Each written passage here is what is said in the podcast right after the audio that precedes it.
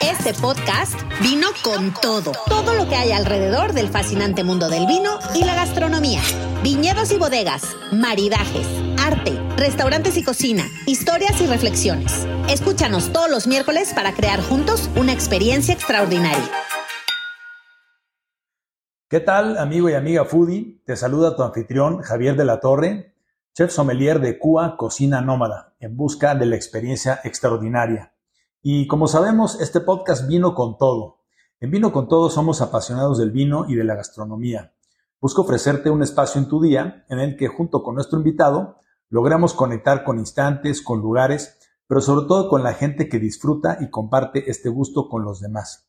Y nuestro invitado el día de hoy vino con todo. Estoy con mi amigo y sommelier David Rosas Gold, fundador de la, empresa, It's Wine Time y también It's Tea Time. ¿Cómo estás, querido David? Hola, Javier. Muy bien, muchas gracias por la invitación. Encantado de tenerte aquí en el podcast de Vino con Todo, David. Y bueno, amigos, les, les platico que David es un apasionado del vino y la gastronomía y su empresa tiene el objetivo de difundir la cultura del vino a través de cursos, catas, cenas, maridajes y de dar a conocer a sus clientes eh, bodegas y etiquetas. Y bueno, vamos a platicar ahorita dónde están, qué es lo que hacen, dónde están ubicados. Y bueno, pues David, la, la pregunta obligada, como sabemos en nuestro podcast, lo más importante es el invitado. Platícanos, David, ¿cómo fue que conectaste con el mundo de, del vino, de la gastronomía? Claro que sí. Pues mira, eh, como la mayoría, no todos, pero como la mayoría, pues no, no llegamos de manera directa. Yo siempre he dicho, bueno, a partir de que ya estoy en esto, que falta como difundir esta parte, ¿no? Con, con la gente más joven, pero pues claro, es difícil, entiendo esta parte que es difícil, pues enseñar en una secundaria, pues que puede ser sommelier y que hay que tomar alcohol, ¿no? sí. Entiendo que esa parte es medio complicada, pero bueno, eh, pues justo yo, yo soy administrador de carrera y justo como mi apellido lo dice Gold, pues la familia de mi mamá es americana. Uh -huh. Entonces, pues generalmente una vez al año, lo que sea, vamos a visitar a la familia por allá. Y en uno de esos viajes, yo tenía 22, si no mal recuerdo, nos fuimos a, bueno, la familia vive en California, entonces nos fuimos a California y pues yo ya tenía edad de beber, ¿no? En Estados Unidos, entonces yo estaba muy emocionado. Ajá. Este, y mis primos me dijeron, vamos a ir a unos bares. Y yo dije, puta, pues, qué padre, ¿no? Pero me llevé la sorpresa que en vez de llevarme a bares, digamos, como los podemos entender aquí en México, me llevaron unos wine bars. Ajá. Y pues yo la verdad me desilusioné mucho porque yo dije, ¿yo qué hago aquí, no? O sea, yo, yo quería pues mi roncito, mi whisky, ¿no? Echar, echar más relajo. Y el punto es que fuimos como a dos o tres, y el último fue muy interesante, y ahí fue donde pues, se abrió todo este mundo para mí, porque la dueña, eh, me senté en la barra, ¿no? Y la dueña era un lugar muy chiquito, y la señora me dijo, ¿qué te gusta? Y yo le dije, no, pues, no, no tengo ni idea, no conozco nada. Me dijo, va, me sacó tres o cuatro copas, y me sirvió cuatro chorritos, ¿no? De diferentes vinos. Me dijo, pruébalos. Uh -huh. Yo los probé. Me dijo, ¿cuál te gustó? Le dije, no, pues este. Ah, eso es un Malbec. Y yo, pues, mucho gusto, ¿no? O sea, qué se come? Sí, yo dije, pues mucho gusto, porque yo solo sabía que había vino blanco, vino tinto, ¿no? Si acaso, pues espumoso, rosado, pero pues no, no, no, no, no tenía ninguna conciencia de, pues, de qué era el vino y para qué servía, ¿no? Entonces, pues me gustó y entonces me dijo, pues a ver, huélelo, o sea, como tratando de hacer como una cata, ¿no? Y dije, ah, mira, sí, sí huelen diferentes, sí saben diferentes, sin entender nada, pero sí sabían y, y eran diferentes. Entonces, pues ahí como que me, se, me, se me metió este, esta cosquillita. Yo, como te decía, eh, soy administrador, pero pues yo quería ser chef. Uh -huh. Y pues en la familia, pues igual, como que no me dejaron y demás. Entonces dije, bueno, estudio administración hotelera y me dijeron, pues estudia administración y luego haces lo que quieras. Uh -huh. Entonces, pues estudié administración. En ese momento ya estaba terminando, bueno, estaba en la carrera. Regreso a México y por azares del destino, pues encuentro un curso que decía, pues curso de vinos, seis meses. Y yo dije, ah, pues está súper padre porque pues vengo de allá, me gustó este tema, quiero aprender un poquito más. Me meto al curso, termino ese curso, lo dio eh, la sommelier Amanda Puente, uh -huh. y justo ahí de uno de los, eh, de los sommeliers invitados, pues era Andrés Amor. Ah, bien. Uh -huh. Entonces, bueno, pues ahí me empezó a interesar más y más. Termina el curso y le digo a la, a la sommelier, dije, me fascinó, yo quiero ser sommelier, ¿cómo le hago? Entonces me dijo, no, pues mira, estudia aquí o aquí o allá. Entonces, bueno, acabé estudiando aquí en México en, en Fundación Sommelier con eh, Gerardo Telles uh -huh. y con Sandra, con Sandra Bosch. Sí. Eoboc.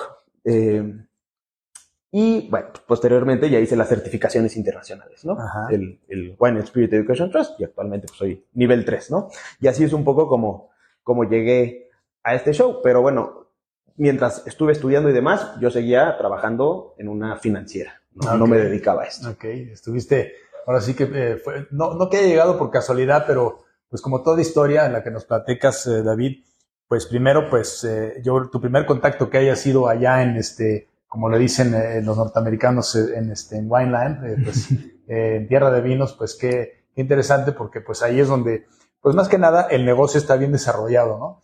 esa experiencia que tú tuviste, pues es algo que hoy en día, pues incluso no se llega a tener en, lugares aquí en México que ya está avanzada la industria. Sí, ya hay más. Pero allá, pues, fíjate qué, qué ocasión tan, tan buena y que esa persona, de, la propietaria del wine bar, usted haya hecho una pequeña cata tú sin saber nada.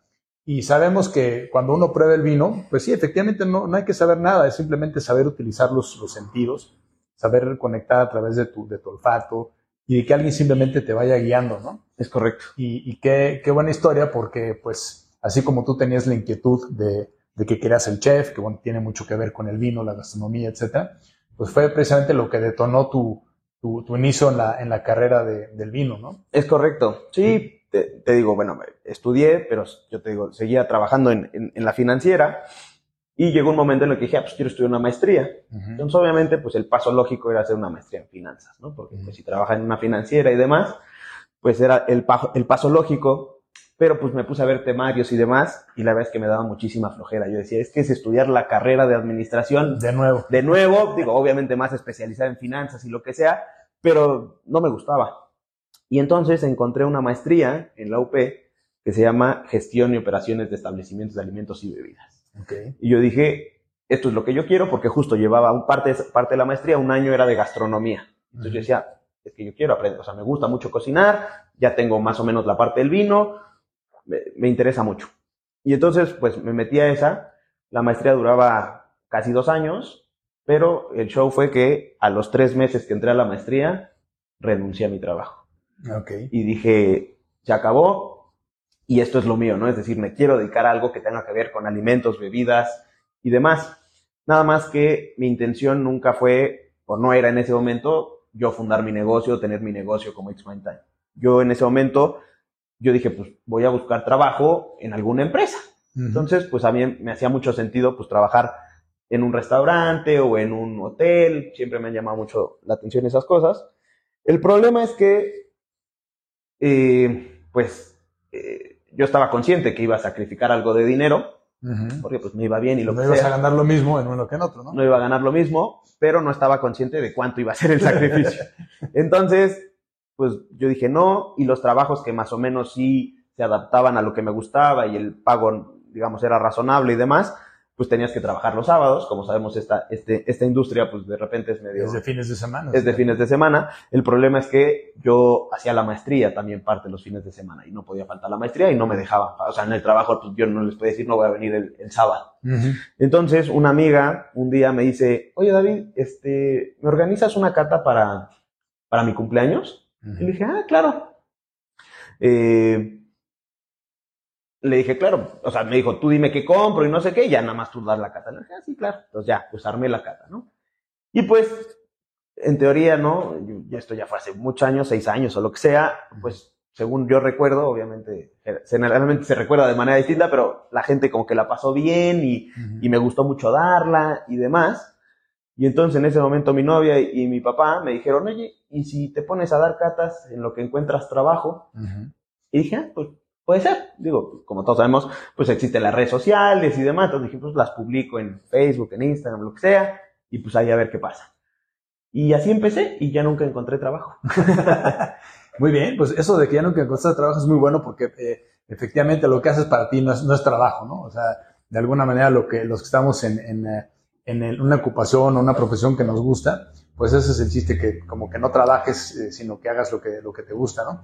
Esta, esa historia que nos platicas, eh, David, bueno, pues eh, fue, como tú dices, relativamente hace algún tiempo, pero bueno, les, les platico, amigos foodies, que bueno, David es, es, un, pues es un joven profesional que ha hecho grandes cosas aquí en la industria, pues es, muy bien conocido. Yo he tenido el gusto de, encontrarlo en diferentes eventos de vino y pues eh, siempre, siempre es muy grato eh, encontrar gente así que pues encontró lo que le gusta y que además es bueno en lo que hace, que eso es, eso es importante, ¿no? Gracias. ¿No? Sí, pues tratamos de, pues sí, de, de estudiar, ¿no? Justo de, de estar, estar muy actualizados.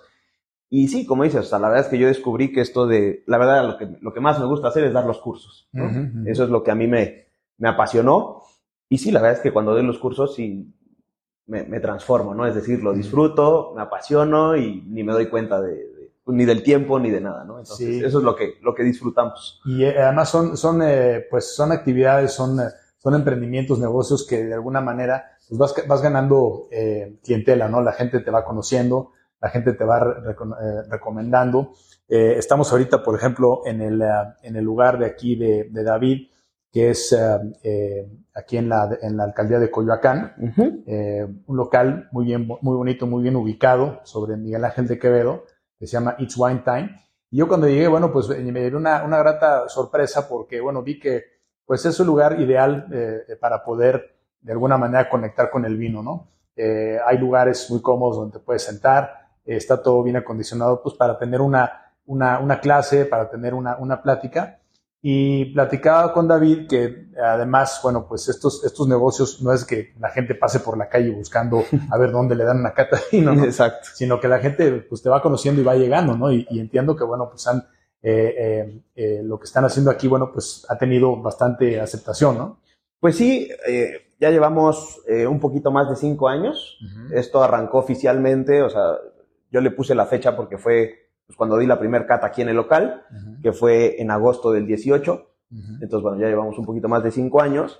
Y pues justo las redes sociales, pues la verdad es que es la que, pues, las que nos han ayudado a, pues a llegar a más gente y que más gente se entere y nos conozca. Ujú. Y, y también mencionar, ¿no? Eh, la verdad es que eh, en el ambiente de, en este ambiente de sommeliers y demás, la verdad es que he encontrado una comunidad pues súper amable, súper amigable, súper, eh, pues sí, que, te- que te ayuda, que te recomienda. Entonces, pues sí, la verdad es que entre todos, pues vamos ahí recomendando, ¿no? Lo- a lo que cada quien se especializa y a lo que cada quien le- se dedica más en el vino. Es decir, todos hablando de vino, pero hay gente que le gustan más las catas, hay gente que le gustan más los maridajes, hay gente que más le gusta dar cursos. Eh, Entonces, nos vamos canalizando entre todos y pues eso, eso nos ayuda mucho pues, a todos. Sí, eso yo creo que, como tú bien comentas, eh, la comunidad es básica en cualquier actividad que uno, que uno haga, tanto a nivel así personal, de desarrollo eh, personal, pero también en los negocios, ¿no? Y pues yo creo que todo se, se deriva en eso que, que tú comentas, de que cuando te gusta, cuando estás dando una clase, se te va el tiempo, porque bueno, estás compartiendo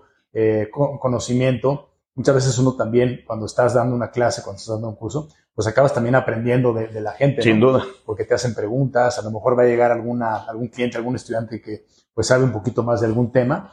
Y, y este es un tema tan amplio, tan, tan apasionante que, bueno, no deja uno de aprender y como tú lo has hecho, pues no deja uno de prepararse, ¿no? Sí, claro. No, no, es impresionante. Cuando yo, o sea, cuando yo entré a esto, pues yo no sabía nada, ¿no? Es decir, yo no sabía ni que era un sommelier, ¿no? Entonces, cuando me dijeron, estudia sommelier aquí, pues yo, estu Bueno. yo estu sí, dije, bueno, pues, y yo estudié y terminé y como toda persona, no, bueno, no, no sé si como toda persona, pero es decir, yo, yo terminé y dije, ah, ya soy sommelier, ya sé. Y yo me acuerdo perfecto que Gerardo Telles, cuando terminamos el curso y nos dio nuestro diploma y demás, nos dijo, o sea, no, no, no me acuerdo textual, pero vamos a parafrasear algo así como, bueno, pues este es el, eh, el final del principio, digamos, es decir, o sea, terminaron ahorita para ser sommeliers, pero no saben nada. No sabe nada exactamente. Y yo dije, ¿cómo crees, no? O sea, si estudiamos dos años y nos preparamos y estudiamos regiones y climas y todo, ¿no? Y uvas, etcétera. Y dije, ¿cómo que no sabemos nada? Y sí, cuando salí al mundo real, digamos, ya como sommelier, dije, ah, sí, no, de verdad no sé nada, ¿no? Entonces, sí, es un mundo apasionante que nunca terminas de aprender y pues, eh, digo, algo que siempre me ha gustado es, es estar estudiando y actualizándome. Entonces, pues sí, la verdad es que me la paso Ujú. tratando de aprender. Y justo cuando empecé a dar catas, lo que me di cuenta es que me faltaba tiempo para tratar de explicar todo lo que yo quería explicar. Y entonces fue cuando dije, no, ahora vamos a dar cursos en vez de catas. Digo, seguimos dando catas, pero a lo que realmente nos enfocamos es a dar los cursos. Y justo ahorita en febrero, a finales, de, bueno, el 21 de febrero ya comenzamos con la generación 33. Wow. Ya llevamos, pues sí, 32 generaciones, o ya estamos dando la, la generación 32, ya va a comenzar la 33 del curso, que es el de Introducción al Mundo del Vino. Bien, qué, interesante. Y además, eh, como tú platicabas ahorita que pues eh, eh, pertenecemos a una, a una, comunidad, a un medio del vino en el que pues todos nos ayudamos, todos nos conocemos. Y yo creo que cuando vas conociendo, cuando vas estudiando los orígenes del vino, cómo, cómo es que pues es algo que ha acompañado ahora sí que al desarrollo, al progreso de la humanidad, pues cómo no que esto sea un, un medio muy, muy amable, muy cordial digo, como en todas las industrias, como en todos los lugares, hay de todo. Sí, por supuesto. ¿no? Pero yo creo que uno, uno mismo va conectando con aquellas personas que están pues en la misma frecuencia, que tienen los mismos intereses, ¿no? Creo que eso es algo, algo muy bonito. Y bueno, pues felicidades porque bueno, pues eso de que ya tengan una, una, una secuencia de generaciones de gente que han venido acá. Y bueno, pues en el periodo que tú platicas, pues atravesó la pandemia, que me imagino que lo habrán hecho de manera virtual. Ese correcto, sí, pero la verdad es que no, no fue muy, pues ni muy pues sí, no fue muy exitoso, pero bueno, sí se hizo obviamente de manera virtual en la, en la pandemia. Nosotros tuvimos el local cerrado exactamente 364 días. Wow. Es decir, a un día del año. Eh, y sí, en ese, en ese momento pues se hizo todo online, pero pues no, ni de cerca tiene la misma esencia que hacerlo de manera presencial, ¿no? Porque no eh, convivir con la gente, compartir con la gente, los comentarios de la gente, y aunque en el Zoom se puede compartir, no, no es la misma esencia, ¿no? Entonces, para mí sí la yo sé que para todos, ¿no? Digamos, la pandemia no fue fácil, pero, pero yo, estrictamente hablando en este tema laboral, eh, sí no la disfruté mucho y, y, cuando pudimos volver a regresar aquí al local fue... Una fiesta. Exacto, fue una fiesta. No, y, pero bueno, eh, eso habla de que el negocio a todas luces es exitoso porque pues bien sabemos que hay negocios que pues no sobrevivieron a la pandemia por, por razones precisamente de que pues no pudiste ya tener contacto con tus clientes, eh, por razones lógicas hubo negocios que no subsistieron, ¿no? Claro. Pero el hecho de que este negocio pues haya pasado el bache de la pandemia y que haya eh, subsistido en la mente del consumidor, pues eh, cuántos negocios no hemos escuchado que incluso se fortalecieron, ¿no? Hoy en día, bueno, pues gracias a, esa, ese periodo, pues de alguna manera aprendiste a usar la herramienta de las redes sociales de una manera más efectiva Puede ser, sí. para poder conectar, porque sabíamos que en ese momento la gente pues estaba en sus casas y pues atendiendo más a las redes sociales. Y eso pues como que se quedó un poquito en la costumbre de la gente, ¿no? Es correcto. Pero sí, es, eh, a ver, todos sabemos o no es, no es un secreto que pues el vino aquí en México pues no es primera necesidad, ¿no? Y entonces, claro, en la pandemia, pues, eh, o sea, había prioridades antes de pues tomar una cata o tomar un curso. Claro que al principio se hizo y demás, pero pues las cosas se fueron complicando en la pandemia, ¿no? Empezaron a correr gente de los trabajos o había mucha incertidumbre. Entonces, bueno, pues sí, el, el vino, digamos, no era no era prioridad. No era primera necesidad, ¿no? Obviamente hay sectores que sí, lo que sea, pero, pero claro, no era, no era la, primera necesidad. Y, y, bueno, sí, por suerte digo, ahí medio, medio logramos subsistir, porque pues sí fue ahí. Claro, todos batallando. Ahí todos batallando, pero regresamos y la verdad es que sí, sí hemos tenido un crecimiento, pues, importante. Exponencial, qué bueno. Qué bueno, pues sí, entonces estamos aquí en eh, It's Wine Time. Eh, también entiendo que eh, eh, dentro de las, los nombres de marca que tienes es It's Tea Time, que también es el, el, el, sommelier de té, las, las catas de té, que también yo he estado también en algunas catas. Incluso tuvimos en alguna ocasión a, este, a, de invitada aquí en el podcast a, a Mel, que, es, que es sommelier de té. Y bueno, pues seguramente la conoce. Bueno, sí, por supuesto. Muy bien. Y bueno, platícanos un poquito cómo ha sido tu experiencia con eh, la somelería de tés. Ah, eso es, ese es otro, otro monstruo. es decir, justo con Mel estudiamos en la misma, en la misma escuela, Ajá. nada más que yo estudié unos dos años antes que ella. Eh, y la verdad es que yo estuve a dos de dejar el vino por el té. Wow. Es decir, cuando me metí, bueno, a ver, ¿cómo llegué al té? Porque justo cuando estudias para sommelier, pues llevas algunas materias de té. Y entonces en esa ocasión, pues llevamos el té y fue eh, Walter, el quien, bueno, da igual, pero se llama, bueno, Fernando y Walter, que en eso, bueno, tienen su marca que se llama Shakti. Shakti. Sí. Eh, ellos nos dieron la clase y la verdad se me hizo apasionante, ¿no? Otra vez, yo no sabía nada y se me hizo apasionante. Entonces, justo, otra vez, cuando termino ya de ser sommelier y todo, pasa un par de años y en algún momento ellos dieron igual como un cursito, ¿no? Chiquillo, de té, y dije, ah, lo voy a tomar. Y salí enamorado y de la misma manera le dije a Fernando, ¿y cómo le hago para ser sommelier de té? y entonces me dijo, pues mira, aquí en México, pues solo hay, digamos, un par, y pues, digamos, te recomendamos esta, ¿no? Y nos recomendaron eh, la Escuela Mexicana de Té, que se encuentra en Cocoyoc. Entonces yo dije, ah, padrísimo, ya busqué la información y demás, y pues me, me inscribo, ¿no?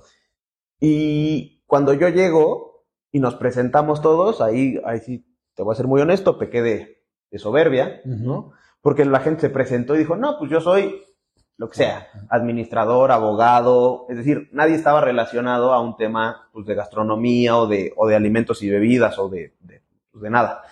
Y entonces yo cuando me presenté, claro, yo dije, no, yo soy sommelier de vino. Entonces yo dije, pues catarte, pues si cato vino, pues debería de poder catarte. Es lo mismo, ¿no? Es lo mismo, exacto, digo, debe ser muy similar en ese sentido. Y yo sorpresa, cuando me dan mi primer flight, digamos, de, de, de test, sí no podía, o sea, no olía nada. O sea, es decir, claro que olía, pero, no identificaba, pero, ¿no? identificaba nada, no entendía nada. Y hay una razón muy sencilla. El alcohol, o sea, el vino, ¿no? Y otras bebidas alcohólicas, tienen, bueno, el alcohol volatiliza los aromas. Uh -huh. Y el té no tiene alcohol. Entonces no volatiliza los aromas. Entonces se vuelven muchísimo más sutiles de lo que puedes encontrar en un vino. Entonces, a mí me partieron el esquema en cuadro porque yo no, o sea, de yo llegar, digamos, de manera soberbia decir, esto va a estar más fácil, uh -huh. pues me topé con así, con ladrillo, ¿no? Porque dije, no, esto, esto no lo entiendo. Al contrario, es algo más profundo. Más profundo, no lo entiendo. Y no quiero decir que sea más difícil o más fácil, pero es totalmente distinto. Es decir, la esencia de Qatar pues, es la misma, hay que oler, probar, ver, ¿no? Eso, es, la esencia es la misma. Pero hay que desarrollar otra cosa para poder realmente catar el té de manera adecuada. Entonces, pues me, me encantó. Encontré que hay una variedad de tés y de, o sea, de una gama de sabores infinita, igual que en, en, los vinos. Y de cepas y variedades, bueno, y, creo que hay más que uvas, ¿no? Eh, eh, sí, es, es, o sea, existe, así como la u, eh, así como el vino lo hacemos con vitis vinífera, con vitis vinífera en el té pues lo hacemos con Camellia sinensis. Uh -huh. Y de la Camellia sinensis depende el tratamiento que tú le des a la planta, pues podemos sacar té blanco, té verde, té amarillo, oolong, té negro y puer. Uh -huh. Todo lo demás no es té, es decir, aquí en México estamos muy acostumbrados a decirle a la manzanilla, a la hierbabuena, a todo té, que no es que sepa feo ni mucho menos, hay muy ricas, pero no son té en estricto sentido. El té uh -huh. es la infusión de la planta de Camellia sinensis. Uh -huh. Después tenemos el blend, que es cuando hay una parte de té y otra cosa, es decir, el más común o de los más comunes, el té verde con jazmín. Uh -huh. Quiere decir que tienes la planta de Camellia sinensis en el té verde, o en, bueno, sí, en el té verde, y tienes una parte de jazmín. Y a eso le vamos a llamar blend. Y luego tenemos las tisanas, que es todo lo que no tenga té. Manzanilla, hierbabuena, canela, manzana, lo que tú quieras uh -huh. decir. Entonces, bueno, eh, eh, y bueno, hacemos un poco lo mismo, es decir, It's Wine Time, It's Tea Time tienen la misma esencia, es decir, en It's Tea Time pues es difundir la cultura del té en México, ¿no? Uh -huh. Y aquí todavía se vuelve más básico en el sentido de justo, de repente la gente ni siquiera sabe que existe esta plantita que se llama Camellia sinensis y que, sí. de, ahí, y que de ahí viene el té. Entonces, de igual manera, hacemos catas, hacemos catas maridajes también, porque también el té es sensacional para maridar, tanto con postres tanto como con comida salada, con comida ¿no? Salada, sí. Aquí estamos más acostumbrados a, a, maridarlo con postres, ¿no? En México tenemos esta, uh -huh. como esta creencia, ¿no? O este pensamiento, o esta costumbre de que el té, pues, es como al final, y como si fuera un cafecito, pero light. Uh -huh. Este, y bueno, pero también hacemos maridajes con, con, comida salada, y también tenemos el curso de introducción al mundo del té, que es, uh -huh. bueno, es lo mismo que con el vino, pero, pero pues hablando de té. Y esto que comentas eh, es, eh, pues, algo muy importante, una gran oportunidad para, para el negocio que tú manejas, porque pues eh, sí, sí, es, sí, en el país, la, la, manera como se consume, como se percibe el té, que a todo le llamamos té, pues es una gran oportunidad y un potencial eh, para ustedes de negocio de poder, digamos que, compartir este conocimiento con, con, la gente y ahí es como se despierta el conocimiento. Así como a ti eh, te despertó el conocimiento que te metiste al curso, pues seguramente habrá mucha gente que ya te ha sucedido en el que pues se despierta esa, esa, sí, sí. esa curiosidad, ese conocimiento, ¿no? Sí, y, y cuando estudié, eh, como te decía, bueno, cuando tomé como el primer cursito, no el de, no el de sommelier pero ese primer cursito todavía trabajaba, te digo, en, en, en, finanzas. Y entonces, la gran ventaja que yo encontré con el té es que, bueno, no es que no puedas tomar vino a cualquier hora, pero digamos que socialmente y demás, pues tomar té nadie te va a decir nada. A cualquier hora, sí. Entonces, yo me acuerdo perfecto, hacía mi, mi jar, me llevaba, bueno, ya obviamente me compré mi tetera y mi calentadora de agua y todo eso, y yo lo puse en mi escritorio. Ahí estaba en mi escritorio en la oficina, y entonces yo me hacía mi jarra de té, entonces yo me chutaba litro, litro y medio de té en dos, tres horas. Que es mucho, ¿no? Muchísimo, muchísimo. Y a mí me encantaba, bueno, me encanta todavía, pero me encanta el té negro. Uh -huh. Digo, me gustan todos, el oolong también me fascina, pero digamos, el té negro me recuerda a mi abuela y bueno, ahí hay una conexión. Y entonces yo me tomaba jarra y media, o sea, bueno, un litro, un litro y medio de té negro en dos, tres horas, y entonces veías a David correr por la oficina. es decir, no te pone borracho, pues porque no tiene Pero tiene alcohol, cafeína, ¿no? pero tiene una cantidad de energía esa cosa. Sí, se puede debatir si es cafeína o teína, pero en términos sí. prácticos es lo mismo. Mm. Eh, y entonces me ponía como loco yo. O sea, de verdad el té me ponía como loco. Y entonces, y hubo un momento, te digo, que, que yo dije, bueno, voy a dejar el vino y me voy a especializar en, en Ujú. té. Ya luego no lo hice, pero, No lo hagas, David. pero, eh, ta- también me encontré que, que con el té la barrera del idioma también es algo complicado. Es decir, no, bueno, para mí yo no soy muy bueno en los idiomas. Habrá gente que se le dé mucho más fácil que a mí. Pero si en el vino tenemos que lidiar con el francés, con el italiano, con No, pues, y con- otros, Con el chino. el exactamente, el, el, chino. exactamente, el té te- aparte de saberte todo, te tienes que aprender igual regiones, tipos, cosas, nombres, y te las tienes que aprender en chino, en japonés, en hindú, eh, en coreano. Entonces, pues también hubo una, digo, ahí, digamos, yo, yo deserté por ese lado, no, no, no es que no lo haga, pero ya no profundicé tanto porque dije, bueno, luego, luego me daré el tiempo de, Sí, de entender esto. y además tienes que ver qué, qué aplica tu negocio, qué, cuál va a ser el interés de- del, del target de tu mercado. Entonces, sí, solito como que se va, se va definiendo hacia dónde, ¿no? Sí, la verdad es que justo como la gente, el, el conocimiento del té aquí en México, pues no es tanto, pues con, con, con esta parte muy esencial de entender qué es el té, cómo se cata. A ver, siempre pongo este ejemplo, yo en mis clases. Eh, nada más en China existen más de 2.000 tipos de té verde. Wow. Entonces, o sea, el mundo del té es gigante, al igual que el, de, el, del- el del vino. Entonces, con el simple hecho de que la gente empiece a entender que no todos los tés verdes son iguales, ya con eso vamos, pues ya vamos ganando. Sí, digamos. vas avanzando, ¿no? Y yo creo que co- como todo negocio, ¿no? Como que vas definiendo cuál es tu línea, cuál es tu, cuál es tu prioridad.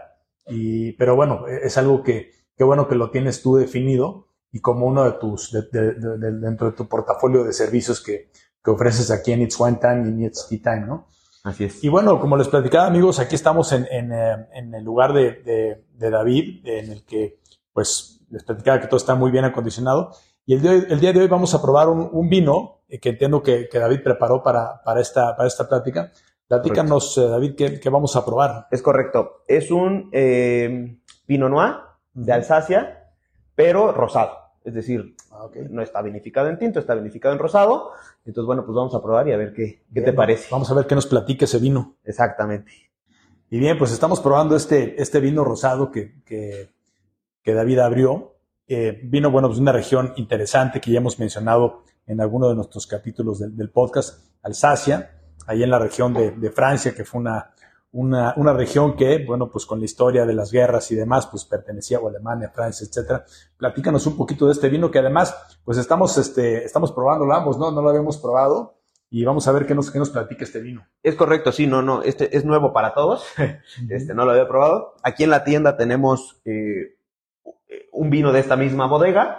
Tenemos un cru de Alsace, que es un Riesling. Y pues la verdad es que este Pinot Noir me llamó la atención, entonces lo, justamente lo, lo estamos probando para ver qué, qué nos parece, ¿no? Entonces, bueno, como todos, bueno, como saben, o ya les comentó Javier, pues Alsacia era la frontera con Alemania, ¿no? O es la frontera con Alemania. Y entonces, pues cuando estuvo la Primera y la Segunda Guerra Mundial, pues se destruyeron los viñedos, nadie los cuidó, nadie, nadie nada, ¿no? Entonces, la verdad es que para mí Al- Alsacia es una, una región eh, poco valorada, Sí, pero que de verdad produce vinos de altísima calidad. de mucha calidad, sí. Eh, digamos que ellos empiezan a hacerlo otra vez de manera real o consistente y de buena manera, o sea, ya con, con calidad por ahí de los 70 Entonces, claro, estamos hablando de que son eh, Recientes, o ¿no? sea, son recientes hablando en la historia de Francia, porque si Sí, te sí. quieres comparar con Burdeos, si te quieres comparar con Bargaña o Champán, que llevan 2000 Sí, años haciendo vino, ¿no? Este, digo, estoy exagerando, pero me refiero, bueno, sí, no, no estoy, Bastante o sea, tiempo, sí. pero muchos más. Pues Alsacia tiene 50, 60 años haciéndolo otra vez de manera eh, consistente. Entonces, Consistente. claro, pues le ha costado su trabajo darse a conocer en el mundo, pero para los amantes del vino blanco y rosados o tintos ligeros. Alsacia es una súper opción. Tiene un color cobrizo muy, muy bonito, vino Es correcto. limpio, brillante y un color cobrizo. Es correcto. Digo, mencionar que es añada 2020. Ujú, Vino es joven. Un, es un vino joven, sí, de 2020. Eh, Pinot Noir 100%, ¿no? Y sí, tiene como, como bien mencionas, tiene ahí unos toques cobrizos, ¿no? Naran o sea, un poquito como de Naranja. naranja. frutas, Sí, frutas frescas. fruta fresca, ¿no? Como mucha fruta roja fresca, ¿no? Fresas, frambuesas, cerezas, todas estas, estos frutitos del bosque, digamos, pero eh, en fresco, ¿no? Porque Sí. acuérdense que, bueno, yo siempre digo, ¿no? Que, que se, digo, hay muchas clasificaciones, pero digamos, a grandes rasgos podemos clasificar los aromas en tres. O sea, cuando la fruta está fresca, madura o hecha mermelada. Hecho mermelada, sí. Entonces, en este caso estamos hablando de fruta fresca. Y la verdad es que, justo, ¿no? Este, este vinito creo que para una terracita, para, eh, o sea, ahora que ya va a empezar, bueno, todavía no, pero ya va a empezar Aquí el calor. no hace frío, pero ya se va a quitar un poquito el fresco. Exactamente. Entonces, justo, ¿no? Para, para las 2, 3 de la tarde, una terracita, algo, algo ligero, fresco que uno quiera eh, saborear, pues creo que queda. Fíjate que Queda se me, muy bien. se me antojó para, pues, para unas, unas ostras, una, Sí, unas almejas, para un, un cevichito así, no, no muy spicy, puede quedar muy bien. Obviamente, como Sí, que duda. una nota ahí, no, no tiene maloláctica, ¿va? No, no. No tiene. Es, es, es solamente acero inoxidable, Sí. digamos, la pura fermentación. Sin embargo, también hay una nota como verde, ¿no? O sea, algo herbalón. Entonces, justo un ceviche, ¿no? Que, que, que un ceviche ligerón, fresco y que trae esta parte del cilantro, Sí, eh, o cosas con perejil, cilantro, estas notitas verdes. le juega sí, muy bien a le la, juega a muy la bien. nota herbal. Es correcto. Sí, es un vino seco y que, que sí, Sí. te, te pide así, te pide eh, algo, algo fresco, ¿no? Alguna, algún cevichito en aguachile. Exactamente. Digo, yo, yo la verdad es que no tolero tanto el picante, Ajá. pero bueno, independientemente de si yo lo tolero o no, el tema de los aguachiles es que cuando son picosos y este vino también tiene bastante acidez, pues la acidez con, con el picante, digamos que todavía se, se potencializa un poquito. Entonces, yo me reservo más los aguachiles, pero ceviches, carpachos, este, sashimis, sí.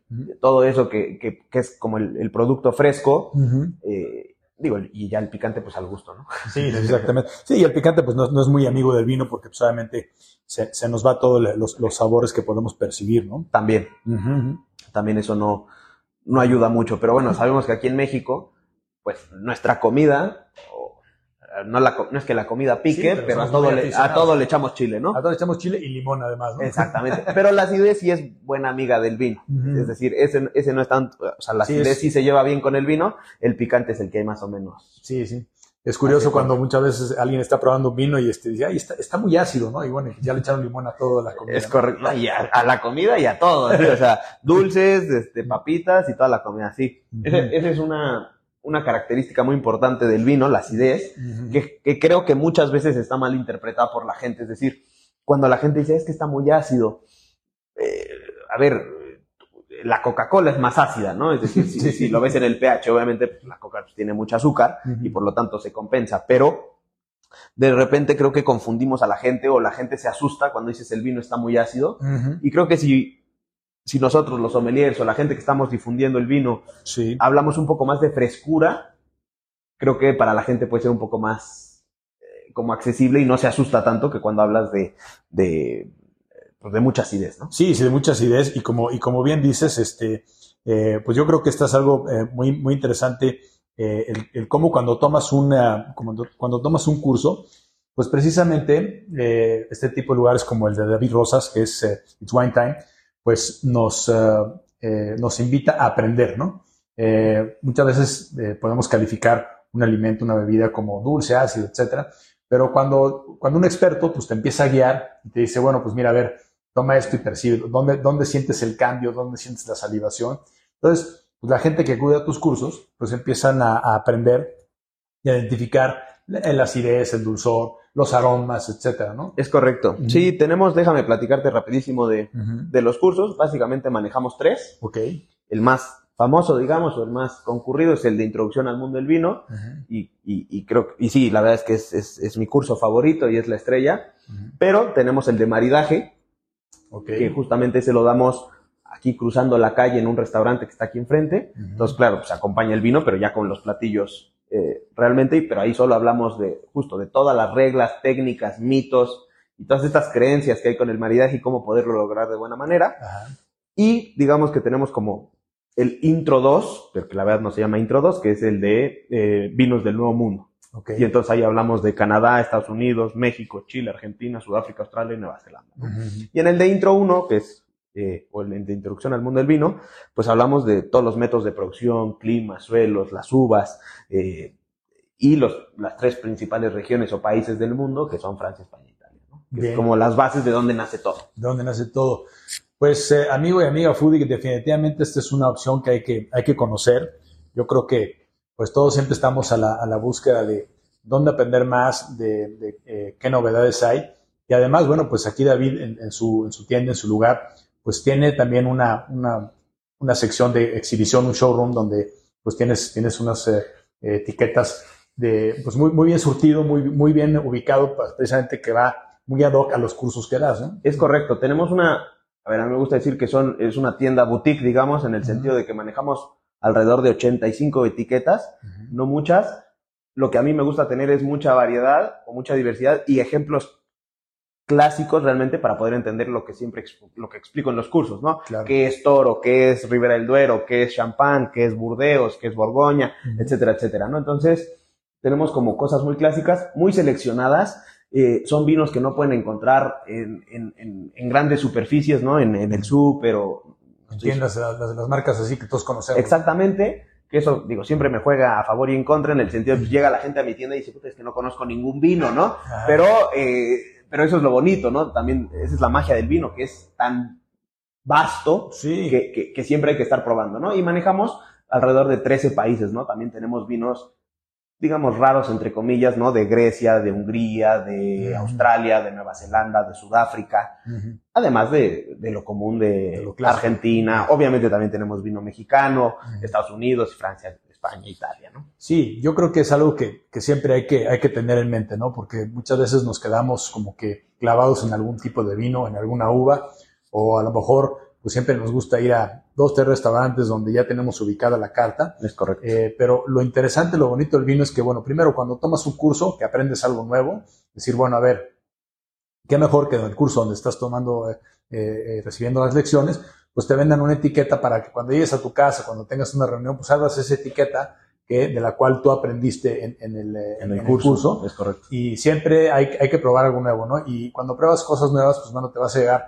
grandes sorpresas vas a decir, bueno, pues a mí este plano no me gustó, o lo comparas, ¿no? Siempre es bueno comparar. No es que haya vino malo, a, menos, a menos de que tenga algún defecto, pero que, que, bueno, pues lo vas, a, lo vas a aprender a probar, algo nuevo, así, bueno, pues este vino precisamente, pues lo voy a poder maridar con, con esto, ¿no? Sí, justo, yo sí soy partidario de esta parte de eh, probemos de todos lados. Es decir, está muy bien apoyar el vino mexicano, pero me ha tocado mucha gente que de repente se cierra nada más probar vino mexicano. Y está muy bien apoyar la industria, por supuesto, pero yo sí soy un apasionado de probar de todos lados. O sea, ahora sí que no discrimino, ¿no? O sea, entre más raro y menos lo haya probado, mejor para mí porque, pues porque aprendo, me, enriquezco. Claro. ¿No? Entonces, yo los invito a que nos olvidemos un poco a esto de, de países y de, o sea, más bien probar de todos lados y encontrar, o sea, disfrutar el vino. Claro. Disfrutar el vino por lo que es y, no, no cerrarnos a esos paradigmas de de dónde vino, quién lo hizo, cuánto cuesta. Hay que abrirse, bueno, esa es mi opinión, ¿no? Hay que abrirse y probar de todos lados. Y además el vino yo creo que es la puerta de entrada. Vamos a suponer que encuentres una botella de un país donde no habías probado, no sé, quiero por decir un ejemplo, un vino griego, ¿no? Sí, sí. Eh, bueno, pues a ver, eh, ahí te da una puerta de entrada a la cocina griega, a la gastronomía griega. Aquí en México hay, hay este, puedo seguir hablando de este tema de Grecia, hay, hay muy buenos restaurantes griegos, en el cual la carta pues encuentras ahí eh, uvas que nunca habías probado, que no son comunes, que no se cultivan aquí en, en, el Nuevo Mundo. Es correcto. Y, pues bueno, eso es algo que, que, las ventajas que uno tiene aquí en este tipo de cursos eh, que puedes encontrar en It's Wine Time. Cuéntanos, David, eh, eh cuáles son las redes, dónde, dónde te encuentra la gente, para que bueno, puedan eh, acudir y conocer esta, esta interesante oferta. Claro que sí, muchas gracias. Pues en todos lados es itswinetime.mx, es decir, Facebook, Instagram, TikTok y tenemos la página de internet que es itswinetime.mx y ahí pues pueden ver nuestros eventos disponibles y también ahí está la tienda online que hacemos envíos a todo México y bueno, obviamente la Ciudad de México, ¿no? Excelente. Pues una excelente eh, opción, David. te, felicito, de verdad. Gracias por abrirnos las puertas aquí de tu lugar y este, Hombre, muchas gracias. Algunas palabras finales que les quieras decir a nuestros amigos foodies. Pues claro, a ver, eh, simplemente que disfruten, ¿no? Esto de comer y beber debe ser una gozadera, ¿no? Entonces, esa es un poco la intención de, de simplemente seguir gozando, pero hacerlo de, un, de una de una manera un poco más informada, ¿no? Eh, o con un poquito más de conocimiento de cómo, justamente, ¿no? De entender al vino por lo que es y para qué nos va a servir. Porque no todos los vinos sirven para todos, o todos los platillos, o todos los momentos. Entonces creo que es, es abrir un poco eso y no cerrarnos a la idea de que ya encontré una etiqueta y esa es la única que pido, ¿no? Entonces, la verdad es que el curso de introducción al mundo del vino es un curso que hemos, bueno, que he perfeccionado durante cinco años. Como les digo, ya vamos a empezar la, genera la generación 33. Y, y, de verdad invitarlos a que no se cierren a la idea de que conocen del vino, porque la gente que, que viene, o sea, se le abre el panorama totalmente distinto de este mundo del vino. Y pues invitarlos a que, a que disfrutemos juntos de este, de este mundo tan apasionante o que para mí es tan apasionante. Totalmente. Pues muchas gracias, David. Y bueno, a ti, amigo y amiga Foodie, que nos escuchas, eh, si te gustó este episodio, compártelo. Y bueno, no dejes de venir a visitar esta, esta excelente opción. Y nosotros vamos a seguir disfrutando este, este vino de Alsacia, este vino rosado eh, de Pinot Noir. Eh, y bueno, yo no venía preparado, pero pues aquí traje unos, eh, unos ostiones de Baja California que vamos ahorita a maridarlos con este, con este vinito. Y bueno, pues ya este, no nos van a poder acompañar amigos, pero definitivamente ya verán que pronto también aquí en el lugar de, de David va a haber este tipo de, de maridajes que, que van, va a ser un deleite de, para poder, además de probar el vino, poder encontrar todas las combinaciones que, que hay para, para, las etiquetas que tiene David. Sin duda. Así es. Bien, pues eh, estaremos en contacto amigos y hasta la próxima. ¿Te gustó este episodio? Compártelo con más foodies y síguenos en Instagram, arroba Cocina Nómada. Gracias por escuchar.